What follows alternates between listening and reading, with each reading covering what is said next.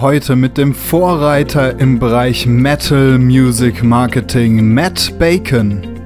You know, because so much of I think music marketing is trying to help people recapture that feeling when you're 15 and you discover Dark Throne or whatever, and it's like, oh wow, this is for me and this really speaks to me. I'm gonna go watch every video of Fenris on the internet. Ja, Herzlich willkommen zu The Band Show, dein Szene-Podcast rund um das Bandleben mit Murphy Lange. Yo, yo, yo, hier ist wieder euer Murphy und herzlich willkommen zu einer neuen Episode vom The Band Show Podcast. Ich hoffe, euch da draußen geht's allen gut. Mir geht's sehr gut. Ich bin jetzt gerade in den letzten anderthalb Wochen meiner Lehrertätigkeit an der Schule und äh, danach passieren ganz viele aufregende Dinge, über die ich euch hier auf dem Podcast auch auf jeden Fall noch informieren werde. Und diese Dinge sind auch der Grund dafür, dass der Podcast jetzt erstmal zwei Wochen in die Sommerpause gehen wird. Also ich werde jetzt nicht auf der faulen Haut liegen oder in Urlaub fahren oder sonst irgendwas machen, sondern es liegt hier einfach so viel an und das hat alles sehr viel mit diesem Podcast zu tun, dass ich jetzt einfach die nächsten zwei Wochen brauche, um mich da voll drauf zu fokussieren und danach geht's dann aber weiter, versprochen und zwar mit mega geilen Gästen. Das heißt, wenn ihr mögt, könnt ihr die zwei Wochen ja jetzt auch gerne nutzen, um die Episoden, die ihr jetzt noch nicht gehört habt, aufzuholen. Und ja, in dem Zusammenhang möchte ich euch auch nochmal darauf hinweisen, dass ihr mir folgen könnt auf Spotify und dass ihr mich abonnieren könnt auf Apple Podcasts. Hat für euch den Vorteil, dass ihr immer informiert werdet, wann eine neue Episode rauskommt und ihr dahingehend nichts mehr verpasst und hat für mich natürlich auch den Vorteil, dass mein Podcast da relevanter wird. Wenn du mich also noch nicht abonniert hast, mir noch nicht folgst, dann kannst du das jetzt tun.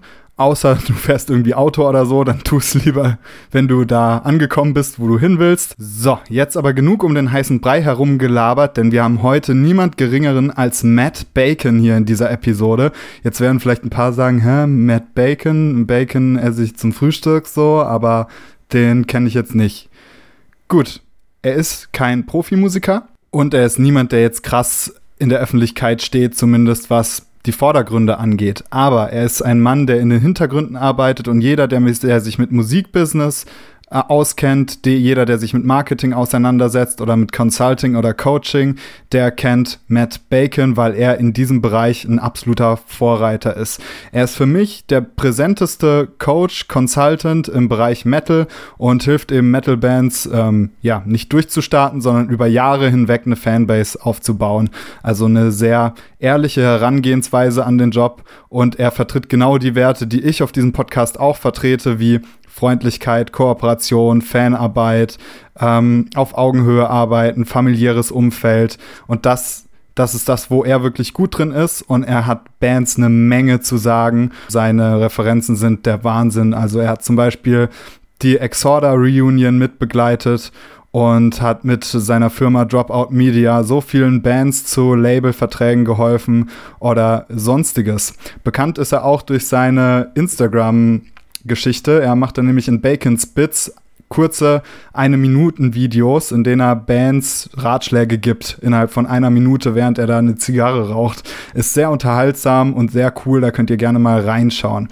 Für mich ist die Episode noch aus einem anderen Grund was Besonderes, weil wir nicht nur extrem viel gemeinsam haben in unserer Herangehensweise, sondern auch, weil das der erste englischsprachige Podcast ist. Denn Matt Bacon kommt aus Brooklyn, New York.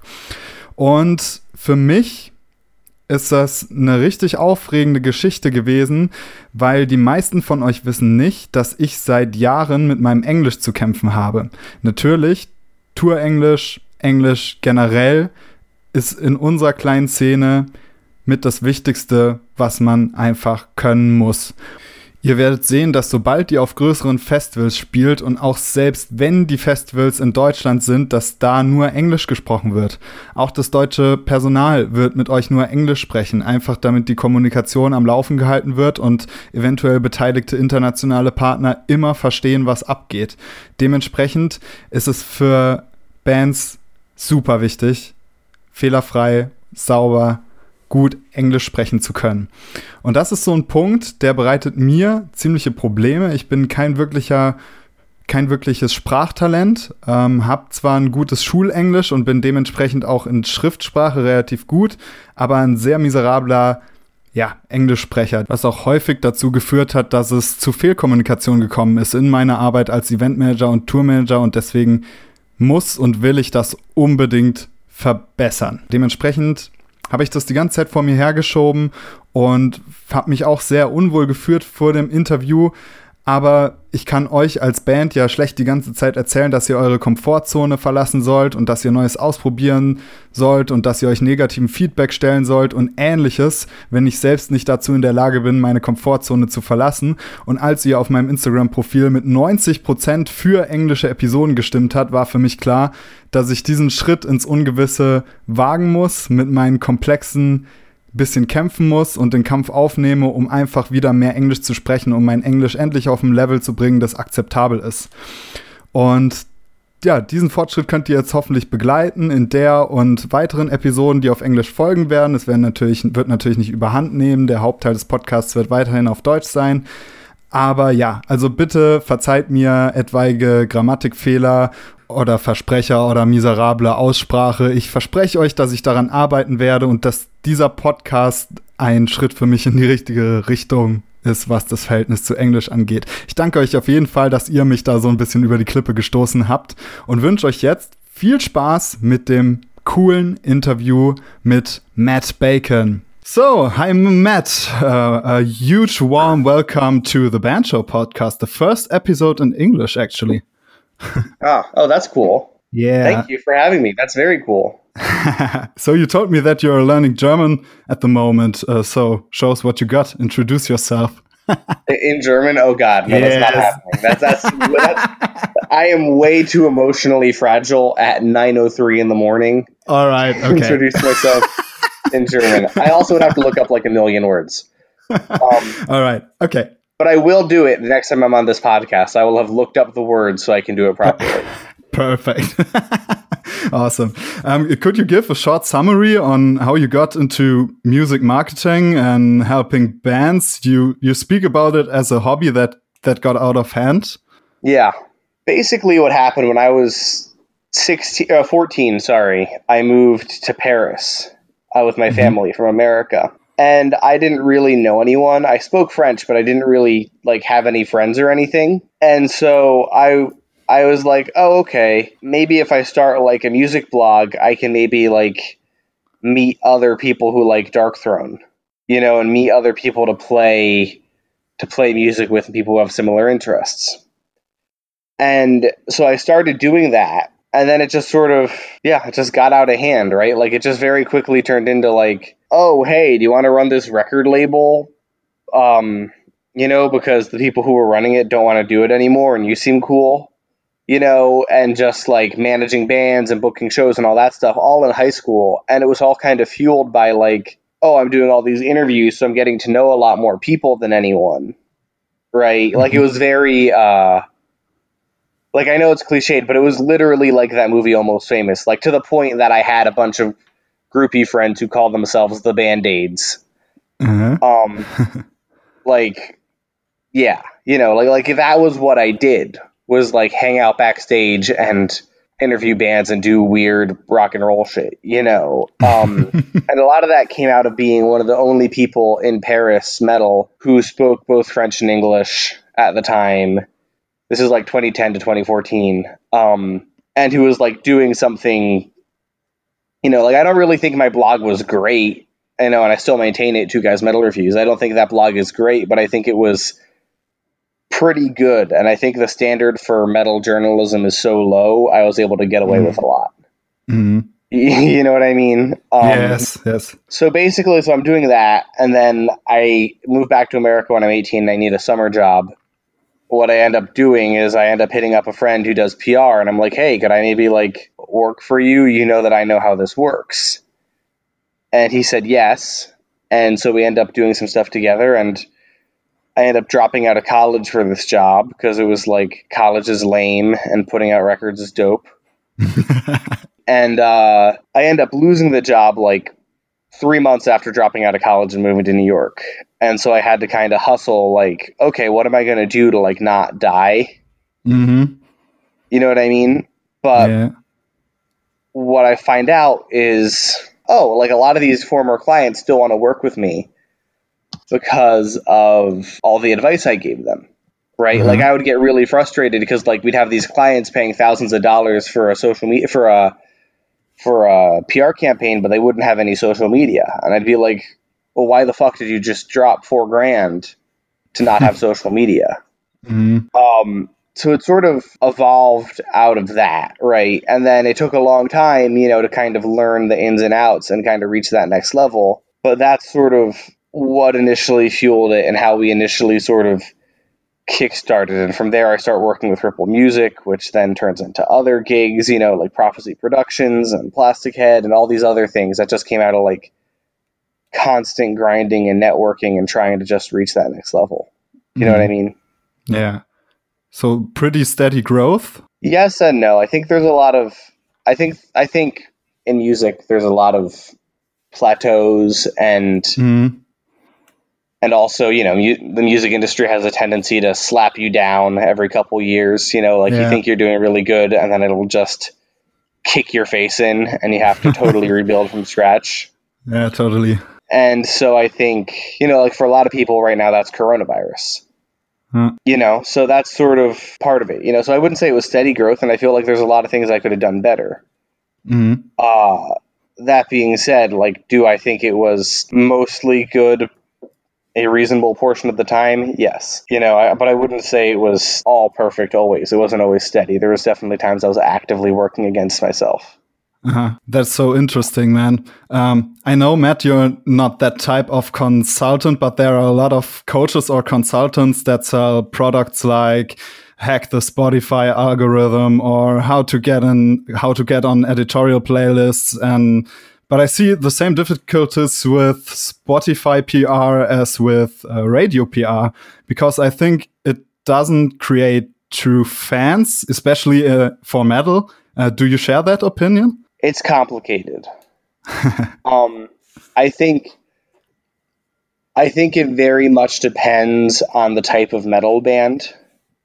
hmm Um, I think that a company, I think that a label like Prophecy Productions, for instance, has to kind of by default, you know, be, with that being sort of very smart, uh, you know, highbrow artsy music a lot of the time. Not all of it, but most of it, right? Hmm um, you know, that's going to take very different marketing than a much more mainstream sounding band, you know, like, I don't know, like Black Veil Brides. Both are Yeah. metal bands, ostensibly. But, you know, but the type of marketing for each is complete. You know, even if some of the same general rules apply, there's a lot of smaller stuff that you can't really cross compare, if that makes sense hmm um you know so I, I think it depends on the subcategory of metal. You know i think that i would certainly agree that your average i don't know your average imperium fan is probably not like digging through spotify editorial playlists because there's probably not that much that actually speaks to them hmm you know? So i think on that side it makes sense. Um, but I, I think on the flip side you know there are people who have discovered imperium through playlists you know just as an example so I, I think there's sort of two sides to every coin i think i I think for certain types of underground metal, it's not as essential as it might be for a more like main stage on the festival, nu metal meets groove Mhm. metal act who's being, you know, cultivated by one of those bigger labels. Um, Yeah. you know, like, like that's part of what makes metal so interesting to me is that there's so many layers within it. Yeah, that's true. And um, you need an individual consultation for for every band in metal, um, which brings us to an important point that that is um, I don't know if you know the 1000 real fans article from Kevin Yeah, Kelly. Yeah, and the question on how to intensify uh, the relationship with your fans so that they want to do everything for you because they are such diehard fans. Um, what are the key methods that that you do or that or that you coach to to get those real fans for your clients? That's a very good question. Um, and that's a hard question. Uh, I think I, I think the big one, and really what it all comes down to, is personal engagement, hand to hand combat. You can have a relationship with a thousand people. I know because I have relationships with over a thousand. You know what I mean? Like I probably interact regularly with three to five hundred musicians, um, and that's not like that crazy, you know. and I feel like uh, you can do this too because these people are giving you money to play music, right? So you need to, you know, you need to push the personal interaction as much as possible. Mm. Uh, and, and it always blows my mind that people don't do this because it's like, you know, and, and it's simple stuff. One of my favorite hacks is to do a video reply anytime someone DMs me because I get DMs oh, fairly yeah. regularly. You know, mm-hmm. not to not to toot my own horn, but you know, to get I get DMs very fairly regularly that are like, "Oh, thanks, bro, for being so helpful. I really appreciate it." Which is cool. Like obviously I like helping people. Um you know, and so I get these messages and then I just send a quick little video reply and people fucking love that shit. Yeah. Why? Because video replies are fucking dope. Because mm. everybody wants a video reply. Everybody wants, you know, like nobody expects a video reply and it's a really good way to just like make you seem completely different and unique and cool yeah and connects um, emotionally exactly exactly exactly exactly it's it's all about that emotional connection and giving people a reason to like why should i give a shit what is this connection that he's giving me you know mm-hmm. and and making people go oh wow this is like a real motherfucker who like actually gives a shit and is actually trying to help and is actually trying to be a larger part of this thing rather than someone who's just sort of self-serving. Yeah. Do you know what I mean? Yeah. And like it really doesn't need to be much more uh, elaborate than that. And I think people make it a little more elaborate in their heads, but really it's just about how do I directly connect with people so that they really feel like they're getting something out of this relationship with me as the artist. You know, how do I engage with my fans on that level? and and it can even be stuff. You know, uh, the the band Unreqvited is amazing at this. Um, you know, and it was an honor to get to work with them with Prophecy, and that guy is a friend, and he and I have talked quite a bit about some of this stuff. Right? It's this idea. You know, it's like nobody knows that guy's name. You know, like none of his fans know his name. Um, you know, I know his name because I've read his contract.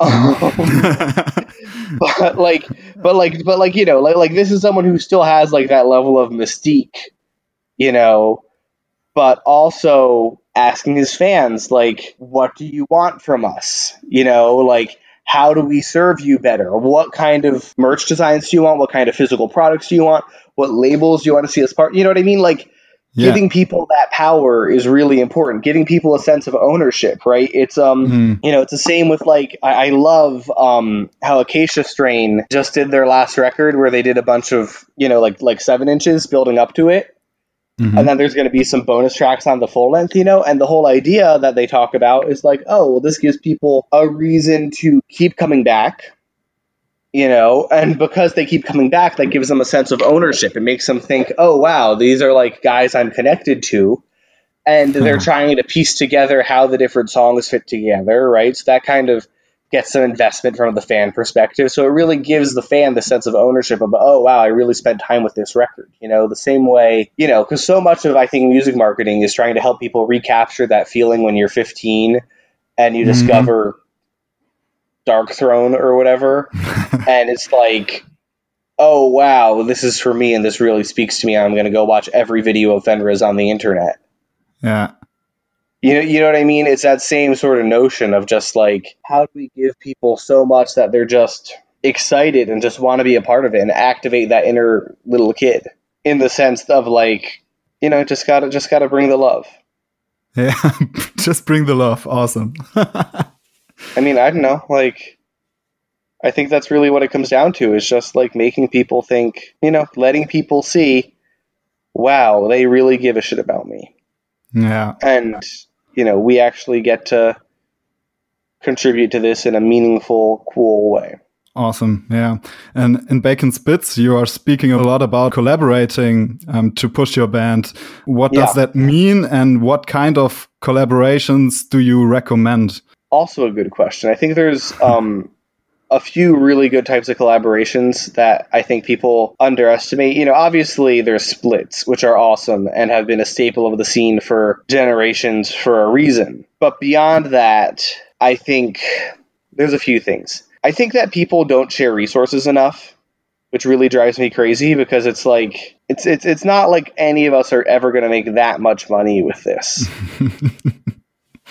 you know what I mean? Like this Yeah. this always blows my mind. It's like you're playing fucking death metal. Like the amount of dudes playing death metal who make six figures is like very very small. Yeah. You know what I mean? It's the top 4 bands maybe on a good year. Yeah. right? Like, so, which is fine. Like, you know, like that's presumably not why you got into death metal. But like, why would you bother like trying to fight people like that? Hmm. you know, you know what I mean? And yet people do, and it just seems so silly to me. For me, it's always like, how do we grow together? How do we reach next levels and elevate each other? Um, because that's really what needs to be happening if we want to achieve. Mhm. Do you know what I'm saying? So Yeah. I don't know, and I, and I know some of that sounds corny and kind of like woo woo or whatever, but like, you know, it's finding new ways to reach out to people. So, oh, so another thing I really like is like content collaborations, like shouting out your friends. I think is really important. You know, like people used to be all about like fucking talking about people on their liner notes, which I agree is awesome. So why aren't you posting about those same people on your Instagram?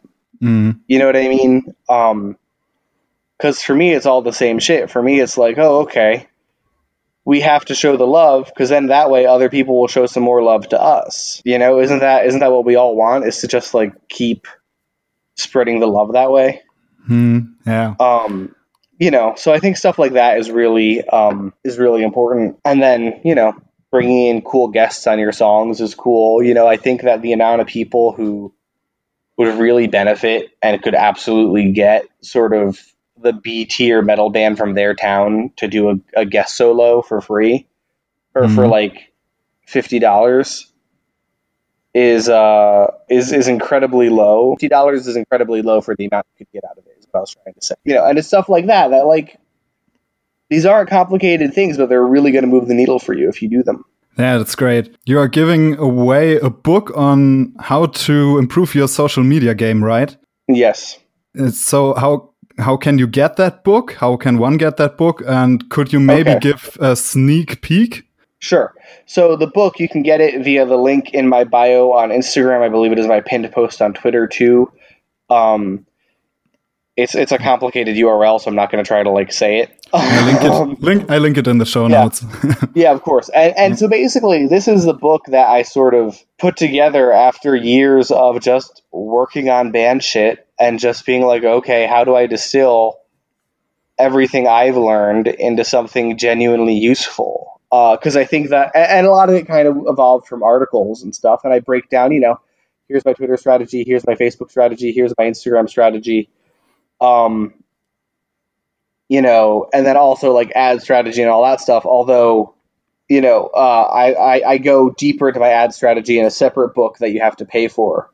Mhm. Um, you know, so all this to say, there's huge value out of just understanding some of the core basics of social media, you know, and again, like the way I wrote it was set up in a way that I really wanted it to make sense to people who were like in DIY bands because that's always the thing I've had an issue with as a guy trying to learn about the music the music industry has always always been that like this advice is cool but it does you know this makes sense for like rappers. It doesn't make sense for someone playing in a band called Chainsaw Gutfuck you, you Yeah, know you know what I exactly, yeah. mean like Yeah, you know and so like yeah the, the the concepts are cool and i'm about it 100% but like i can't do anything with this you know and i think that a lot of my peers feel similarly you know that like yeah i like these ideas but we can't do anything with them so you have to sort of grow it one step at a time Mhm.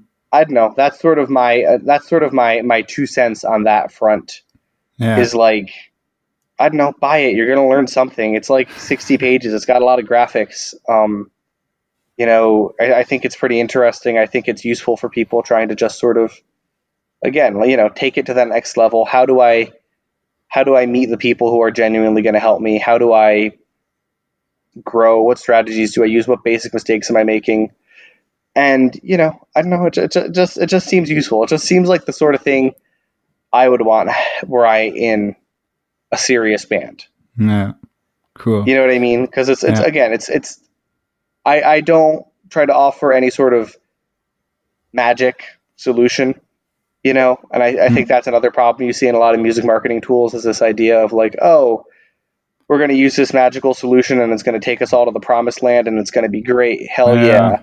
yeah, man. When you know when it's not mm. really that way. Like really, it's well, if you want to grow your Instagram properly, it's going to take you fucking you know a year to get anywhere real yeah. and it's still going to suck most of the time and then you're finally going to start to get some traction you know which is fine but like nobody says that.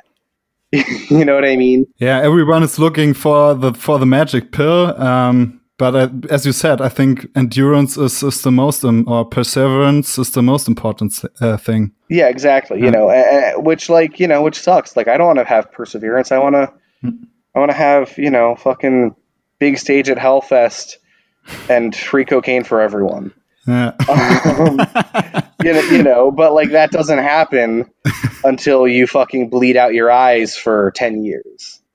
yeah, You know what I mean? So I kind of just try to break, like I said, I just try to break down the shit that I see working for me and I see working for bands I work with in a way that isn't completely deranged. Mhm. Um, you know, which frankly is what a lot of this is, is just not aware of how reality actually is for most bands. yeah. There. Uh, so why are Facebook poop, uh, Facebook poops, uh, Facebook groups important in that sense? Uh, social media game. A lot of reasons. A lot, a lot of reasons. Um, I think Facebook groups, I think that the metal community, especially, has been very resistant to migrating over to Twitter. And I think that's, and that's pretty frustrating for people like me. But I think, you know, if you just accept that, you know, Facebook groups are the place that operate the most like Twitter in as much as they are an amazing place for you to build connections and make friends right? And that's very important. Um, you know, is is Facebook groups are where you can literally go and you know you can find the progressive death metal musicians in Germany Facebook group and go and make friends with all those people and then like become a sort of force in the progressive German death metal scene you know just by joining that Facebook group. Because that's where people go to talk. That's where people go to hang out. It's the same way like you know how like forums disappeared you know? Yeah, like forums used to be a big deal for networking and stuff and now they're not really a thing. Now it's all reddit and facebook groups right? And mm-hmm. like reddit uh, has some value for music marketing although i think it doesn't really because of how it's structured it doesn't really encourage the one-on-one connections even if i think there's a lot of like useful shit within reddit. Um, you know it doesn't foster the one-on-one one-on-one connections as much. But uh, Facebook does because like you can like because with Facebook not only can you like add a friend, you know, which is dope, like that you can have add this person as a friend, but then you can see you you'll actually get fed everything they're working on. You can comment on it, and you can also see if they're like a real motherfucker or not. Yeah. You know what I mean? Like that's really cool to me. That like oh, I can go and try to learn everything about my peers and we can sort of grow together that way and it's going to be really valuable you, you, you know what i'm saying like like that that's where facebook groups become interesting to me personally is that they have they're just such a great networking network Yeah.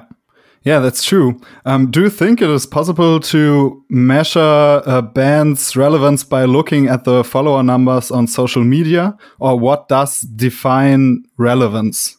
okay that's an interesting one um i will say i think i have a lot of thoughts here um i think i think the real thing that defines relevance is engagement Mhm. uh, which is kind of a nebulous term. I agree. You know, like I think engage. You know, you know, like it's it's kind of uh, silly sometimes to be like, oh, you just need more engagement, bro. Like, what even is, you know, what even is engagement on some level? Um, you know, but I think like I see bands who have 60 Twitch followers who reliably make a few hundred bucks a month from Twitch. You know what I mean? I see Mhm. bands who have 3,000 Instagram followers, but they can sell out St. Vitus Bar. Yeah. You know what I mean? So it's tricky because, you know, because we also both know bands that have artificially inflated numbers. Although I feel like you see that less and less often now, thankfully, Mm. Which is good because it was I had a lot of secondhand embarrassment for those people. Yeah. Um, you know, so I think I don't know. I there there there there's a lot of tiers to it. Um, you know, and I don't necessarily always have all the answers. I think that your social media following is important. I feel like a lot of people use that as an as an initial barometer of how big you are. You know, I think that um, more and more now people are using as a, as a more efficient barometer, a more efficient like general estimate. People are using um, your Spotify monthly listeners Mhm. you know, to really tell like, does anyone give a shit? Because like, if your Spotify monthly listeners is high, it means people are coming back. Mhm. But if you have, you know, two hundred thousand Facebook followers, but no uh, Spotify monthly listeners, then people clearly don't actually care. They maybe liked you because of a meme or something. yeah. Um, you know, so I, but I do think your social following is important. I do think people look at your social following and evaluate it. You know, I, I literally know um, gear companies that judge. I literally know gear companies that will give you different discounts based on how many social media followers you Yeah, definitely. Just don't lie to people about that shit. yeah. Um, we spoke about some, um, but hands down, what are the most common band faux pas or mistakes? I think I think the big one that drives me like up the fucking wall is people who don't engage enough with their scene. Right? Like I Mhm. think continually you see people who who who who will act like, "Oh, why why won't anyone, you know, want to hang out with me?" But you don't do anything for the community. Mm. And it's like that's why nobody wants to fuck with you is cuz you don't actually contribute. And I think that's the big thing that drives me crazy. Is like people who aren't contributing, who aren't making an effort to really engage with the scene on that level. And that's where you're shooting yourself in the foot more than anything else, right? Is like you need to be making a point of engaging with your community. And if you're not, then no one's going to give a shit about you. Right? So actively engage and you're going to profit, you know, but if you don't engage, well like nobody's going to miraculously start to care about you just out of the blue one day. Mm. Do you know what, do you know what I mean? So that that's really I think what matters is like engaging with your community and trying to understand your community. And obviously this takes a variety of formats, you know. I think on one level like obviously yes there is being active on social media and posting in Facebook groups and all that good stuff. You know, on another level though, I think there's um, there's stuff like um I don't know, uh making sure that you talk to the dudes in your scene and trying to understand like how did they get to where they're at? You know how do you how do you work together? How do you build together? Right? You know i think if you have a sort of me first mentality that's only going to shoot you in the foot and i think that's the biggest mistake people are making right is that they think that their thing is the most important thing when really our thing you know all of us in it together is the most important thing every cool thing that has happened to me Hmm. has come out of trying to help the people around me rather than being self-serving. I know that sounds kind of corny or whatever, but like it's true. Like you need to you can't be self-serving when you're doing this. You need to be focused on how do I help the community. Yeah. I think you're always getting what you, uh, you always get what you give. Um, so in that Oh, sense, 100%. That's the thing. yeah, man. Um, who is the most professional artist you know in that, yeah, kind of giving thing? Blasko, Ozzy Osbourne's bass player. oh, he he does a lot for the scene. He does a lot to help people out. You know, I, I know people in unsigned bands who are like, "Wow, Blasko like got on the phone with me and gave me some advice like for free." You know, uh, I have huge, huge admiration for that guy. Uh, Ah. You know, he and I were, you know, he like I like the fact that he is in my network because I think he is someone who is extremely admirable and who operates in a very um, correct way that we all need to operate in if we want to grow uh, uh, he's probably the biggest. You know, I think there's other people I think who are really good at this sort of stuff. Um, Jessica Pimentel, who like she's a musician in a few bands, but she's really more known from being in Orange is the New Black. Mhm. Uh, you know, she's someone else who really makes a point of trying to support the community. You know, and I've like literally hung out with her at shows where there was thirty people. Hmm. Um, you know, I think that really says something about someone's dedication to the community. Yeah. Um, you know, so I, th- I think I think those those are two people in particular who I think are really cool uh, in supporting. I think Scotty Tankcrimes is another person who really makes a point of making sure the underground stays vibrant and exciting and interesting for people like me. He's really someone who I think more than people realize um, shaped the architecture of punk rock uh, Hmm. as it stands today. Hey, that's so cool because that's kind of the main message of the this podcast. So don't buy the hand that feeds you. And um, yeah, what um, can people do to get in touch with you or to get help from you? Uh, just email me, matt at dropoutmedia.net, uh, or follow me on Instagram at bacons.bits. Uh, note it's bacons with an S. Bacon bits is all like cooking stuff. Uh, so, so it had to be bacons bits. Uh, that was a really embarrassing Saturday. when I figured that out. Uh, but um, you know, but you know, so just email me, DM me. I am super, super easy to get a hold of. I'm at baconspits underscore on Twitter. Um, you can find me. I make a point of being easy to get a hold of. I want to help people as much as possible. I think that's really important. So Yeah. um, Cool. yeah, thank thank you so much for having me, Murphy. Yeah, thank you too uh, for being a guest. At, at the end of the podcast, I'm always playing a game with my guests that is called Sekt oder Selters. It's a game where you have are forced to choose between two options and justify your answer shortly with one sentence. Are you down for that? Okay. Wait, what does Zect? Uh, so I understand Oder, what is Zect? Zect oder Zeltas? Uh, Sekt oder Selters, um, sparkling wine or water. doesn't doesn't make any sense. I don't know why it's called like that, but okay, wait. So, so which is sparkling wine and which is water? Uh, Sekt is uh, sparkling wine and Selters is water. Yeah. Okay, cool.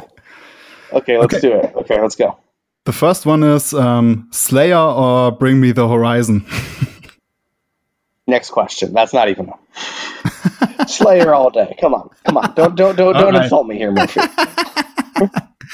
Label or DIY? Label. Because how many metal? Because people rail against me about this, but how many metal bands do you know who came from nothing? Do you know because they were on a label, or do you know because they were DIY? Hmm. Right? Like, there's bands who can be DIY, who can be without a label now, but that's because they had a label who helped grow them for fucking 20 years. Oh, yeah, that's a strong answer. um, mean, you know, crowdfunding just- on. Oh, okay, sorry. Oh no, I was just gonna say I don't actually draw any conclusions. I just, or rather, I don't. I don't actually know anything. I just draw conclusions from what I observe. Hmm. You know. so, what's your next question? Um, crowdfunding on Patreon, yes or no? Yes, but it takes a lot more work than you think. Then we go for the last one um, beer or wine? I don't really drink, so I guess wine. All right. Um, I, I, I only drink like I only drink when like it, it's like nice wine that my lawyer is like you have to drink this for your culture, and I'm like okay, fine, stop yelling at me. so, you know, so I guess wine, but like it has to be like I don't know. I really like um, Muscadet. I think I think those. I, I'm yeah. I don't know. Uh, but yeah. So there you go. Beer or wine? I, I, I guess wine, but alcohol in general is bad for you kids. Yeah. yeah, Matt, thank you so much. And Thank you I'm so really much, sorry Murphy. for, This was a lot for of the fun. part-time awkwardness. I'm working. No, there was no awkwardness. Dankeschön, mein Freund. Das ist, äh, das ist sehr nett für, äh, für haben mir und ähm, ja, ich mag äh, machen das weiter. That was just perfect. Wirklich? yes. Wirklich. Ah, du bist sehr nett. yeah, so Matt, I wish you a nice day. Um, Yeah. Stay true to what you do. Awesome work, man. I keep following you and Thank we you. God keep bless. contact, mate. We'll talk soon. Where are you based? I'm in Freiburg, Germany, southwest Germany, Black Forest area. Okay, Freiburg is by Summer Breeze is kind of near there, right? Yeah, true. Okay, okay, so okay, so we'll hang out. We'll make it happen. Yeah, will happen. You know? Okay, good. You take care, uh, and we will talk very soon. Yeah, take care. Bye now. Bye. Yo, vielen Dank fürs Zuhören. Für mich war diese Episode ein riesig großer Beweis dafür, dass das, was ich hier mit meinen Gästen bisher auch erörtert habe, wirklich funktioniert. Und wenn jemand auf der anderen Seite der Erdkugel dieselben Prinzipien vertritt, dann kann das nur eine Bestätigung sein. Cool, dass ihr bis jetzt dabei wart, vor allem, dass du bis jetzt zugehört hast. Mega cool. Ich danke dir und ich danke dir natürlich auch, wenn du mir noch eine gute Bewertung bei iTunes da lässt. Gerne mit Text. Das würde mich super freuen und mir super viel weiterhelfen. Ansonsten wünsche ich dir ein schönes Wochenende. Genieß den Sommer und wir sehen uns in zwei Wochen wieder. Bis dann, hau rein, dein Murphy. Ciao, ciao.